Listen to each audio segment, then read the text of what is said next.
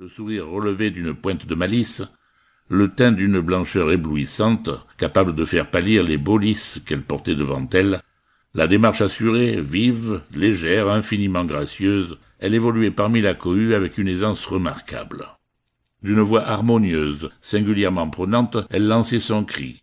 Fleurissez-vous, voici brin de muguet avec des lys et des roses, fleurissez-vous, gentilles dames et gentils seigneurs.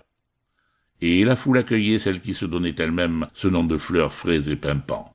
Brin de muguet, avec des sourires attendris, une sympathie manifeste.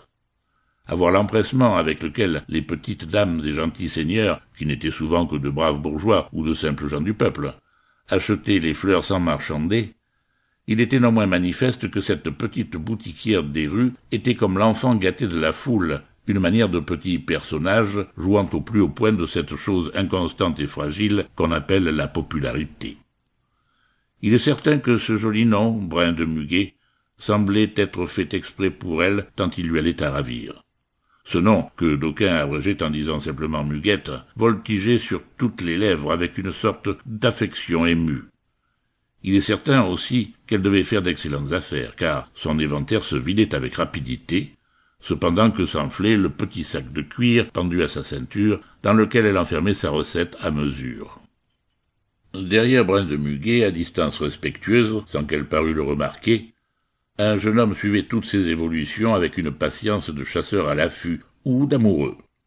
C'était un tout jeune homme, vingt ans à peine, mince, souple comme une lame d'acier vivante, fier, très élégant dans son costume de velours gris un peu fatigué, faisant sonner haut les énormes éperons de ses longues bottes de daim souples, moulant une jambe fine et nerveuse jusqu'à mi-cuisse. Une de ces étincelantes physionomies, où se voyait un mélange piquant de mâle hardiesse et de puérile timidité. Il tenait à la main un lys éclatant, et, de temps en temps, il le portait à ses lèvres avec une sorte de ferveur religieuse, sous prétexte d'en respirer l'odeur. Il est certain qu'il avait acheté cette fleur à la petite bouquetière des rues. À voir les regards chargés de passion qu'il fixait sur elle, de loin, on ne pouvait se tromper. C'était un amoureux, un amoureux timide, qui, en toute certitude, n'avait pas encore osé se déclarer. La mystérieuse dame invisible qui se tenait attentive derrière les mantelets légèrement soulevés de sa litière ne remarqua pas ce jeune homme. Ses grands yeux noirs d'une angoissante douceur, tout ce que nous voyons d'elle pour l'instant, se tenaient obstinément fixés sur la gracieuse jeune fille et l'étudiaient avec une sûreté qui, avec des yeux comme cela, devait être remarquable.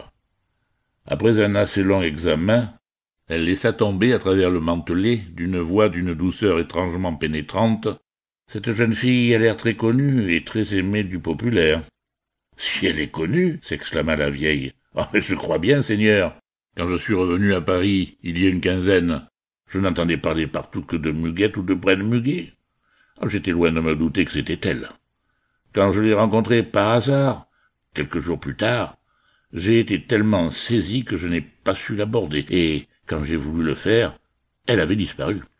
Es-tu sûr que c'est bien la même qui te fut remise, enfant nouveau-né, par Landry Coquenard Ah ben oui, lequel Landry Coquenard était alors l'homme de confiance, l'âme damnée de signor Concino Concini, lequel n'était pas alors... Bon, enfin, passons. Oui, madame, c'est bien elle. C'est la fille de Concini. Ceci était prononcé avec la force d'une conviction que rien ne pouvait ébranler. Il y eut un silence bref, au bout duquel la dame invisible posa cette autre question. La fille de Concini et de qui Le sais-tu? Cette question était posée avec une indifférence apparente. Mais l'insistance avec laquelle les yeux noirs fouillaient les yeux papillotants de la vieille, penchée sur le mantelet, indiquait que cette indifférence était affectée.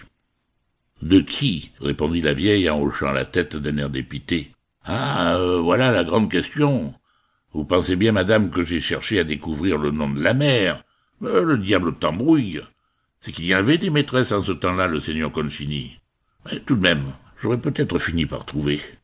Mais je ne suis pas italienne, moi. Pour une misère, une niaiserie, je venais de perdre la place que j'occupais dans une noble famille de Florence. Tu avais volé ta maîtresse, interrompit la dame invisible, sans d'ailleurs marquer la moindre réprobation. Oh, oh volé, volé, s'indigna la vieille, si on peut dire. Voilà un bien gros mot pour un malheureux bijou qui ne valait pas son ducat. Quoi qu'il en soit, madame.